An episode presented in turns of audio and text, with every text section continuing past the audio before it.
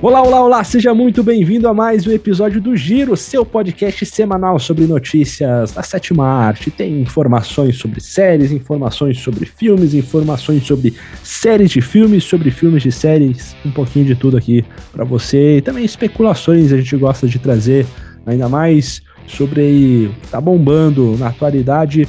Este é o Giro, seu podcast de notícias aqui no Clube do Filme. Hoje participando eu, Michel Martins, e também Renan Albuquerque. Tudo certo, Renan? Tudo certo, Michel, com você. Espero que estejam, nossos ouvintes estejam bem hoje. Vamos que hoje o negócio tá bom de comentar. Então, com isso a gente vai começando mais um episódio do Giro. Giro. Giro, giro, giro, giro, giro, giro. Giro de notícias. Começando com o universo fantástico de Harry Potter podendo voltar às telonas. Será mesmo? É, de acordo com o The Hollywood Reporter, né, uma fonte bem confiável e prestigiada nos Estados Unidos, David Zaslav, chefão da Warner, mais novo chefão da Warner, quer trazer novamente o trio de personagens principais de Harry Potter de volta em novas aventuras no cinema. Michel Martins, o que você tem a dizer a respeito disso? Eu acho que o David Zaslav ele ficou maluco. Faz um tempo, né? Que estamos nos questionando sobre a sanidade. Aí, Desde o começo, né? Esse David Zaslav é mesmo uma pessoa real? Seria um fantoche aí do The Rock? Não sei, né? Boa pergunta, boa pergunta. Que comecem as teorias da conspiração. Mas o David Zaslav, na verdade, a gente vê que o o Davidzinho, ele, ele é um cara que ele está em busca de dinheiro, né? né ele está cancelando projetos menores, uh, visando apenas é, com a desculpa que não ia dar o lucro, que ia gastar muito mais imposto para lançar o filme do que, enfim, do que achou que ia arrecadar. Tá cancelando várias séries da CW também. E essa notícia, ela claramente ela surge com um intuito comercial muito forte, né? Exatamente. É claramente um objetivo para ganhar mais e mais dinheiro à custa dos fãs, né?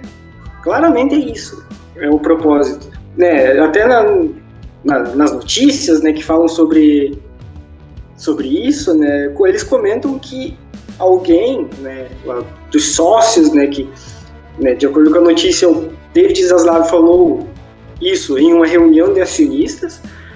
Um desses sócios eles comentaram que ele disse, de acordo com o David Zaslav, que Harry Potter foi um dos únicos filmes né, neste século que trouxe um retorno financeiro considerável para Warner, juntamente dos filmes da DC. Então, talvez linkando já com outras coisas, tenhamos, temos o retorno do Henry Cavill com o Superman, talvez com esse mesmo objetivo. Então pode ser que Harry Potter siga um caminho parecido. Né? Pois é, então está nas mãos agora de J.K. Rowling para ver se eles vão dar continuidade nesse projeto. É claro, os atores vão ter que aceitar também, voltar aos papéis, né? Tem toda uma burocracia, mas a gente sabe que o mais difícil sempre é o homem liberar a verba, né? E se ele está disposto a isso, a chance de acontecer é alta. Exatamente, exatamente. Mas eu só tenho uma coisa a dizer. Ah. Descansa a saga Harry Potter. Por favor. Pois é, né? O, a, essa sequência de filmes aí do Animais Fantásticos e Onde Habitam já é aquele pano molhado sendo retorcido ao máximo para tirar até a última gota. Agora eles pensam em retornar a franquia com os atores originais, aí, com o trio original, né? É um. É algo esquisito de se pensar. Exatamente. E os fãs não, não levem a mal o que eu tô falando. Eu também sou fã da saga. Leva sim. Mas. Não, que isso. Quem odeia Harry Potter aqui é você, não eu. Ah! ah.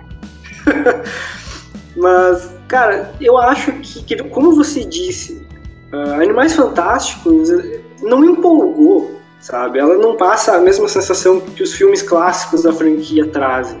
E você ficar talvez empurrando cada vez mais coisas, né, à custa do, né, do carisma de um personagem, como é no caso de Animais Fantásticos, né, que é tudo jogado em cima das costas do Newt, sabe? Às vezes o carisma do personagem dele que leva o filme para frente. Só que os filmes têm aquela crise de identidade que você não sabe quem que é o protagonista, se é o Newt, se é o Dumbledore, se é você não tem essa noção. Então, o que eu acho que vai acabar acontecendo é eles criarem uma nova franquia, uma nova saga, onde eles vão jogar tudo nas costas do trio, né? Já que é, é isso que o David Zaslav quer, né? Ele quer trazer o trio Harry, Rony e Hermione de volta para as telonas. Então, ele, a minha sensação é que eles vão usar isso como pilar, né? Então, tem o trio, os fãs vão assistir por causa do trio, mas cadê a qualidade, sabe? Tipo, tem muita coisa, Renan muita coisa ainda para ser confirmada, né? Tem muita gente ainda para dar o aval, principalmente os atores e a J.K. Rowling. E eu tenho que me defender aqui de você, das suas acusações gravíssimas de que eu odeio Harry Potter.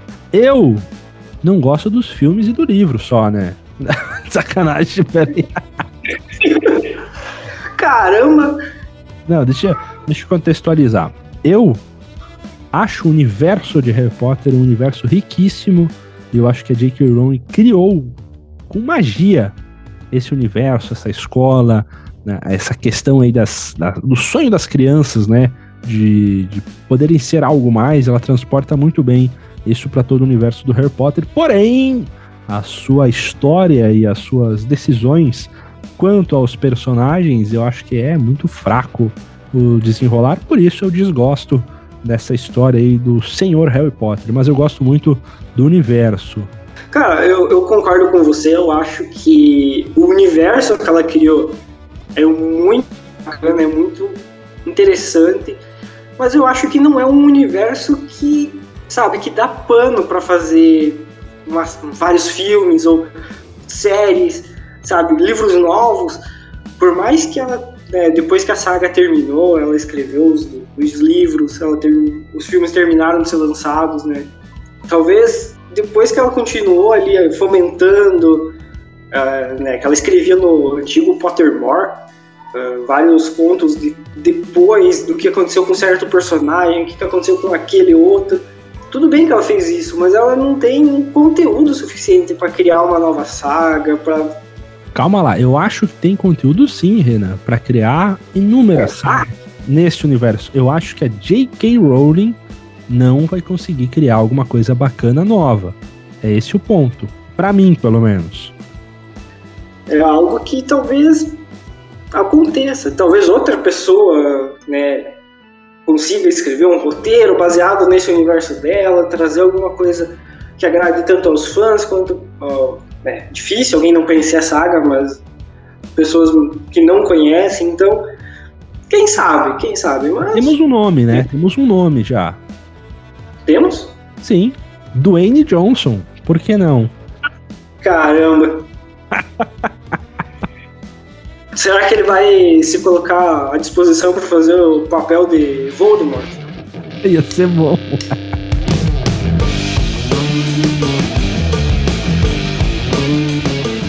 Para a nossa próxima notícia de hoje, Renan, temos aí agora, ao invés de uma anunciação, um cancelamento, né? O anúncio de um cancelamento que foi o anúncio do Homem Torto cancelado. Nem sabia ainda que estava correndo o projeto, né? O Homem Torto, que é um personagem do mal, um espírito maligno, sei lá o que, que ele é, que aparece no filme Invocação do Mal 2 e estava em desenvolvimento por quantos anos? Cinco anos em desenvolvimento, Renan. E agora o James Wan, né, que foi o diretor aí dos dois primeiros Invocação do Mal, ele afirmou que infelizmente estava sendo cancelado. Ou felizmente, sei lá, para nós talvez, né?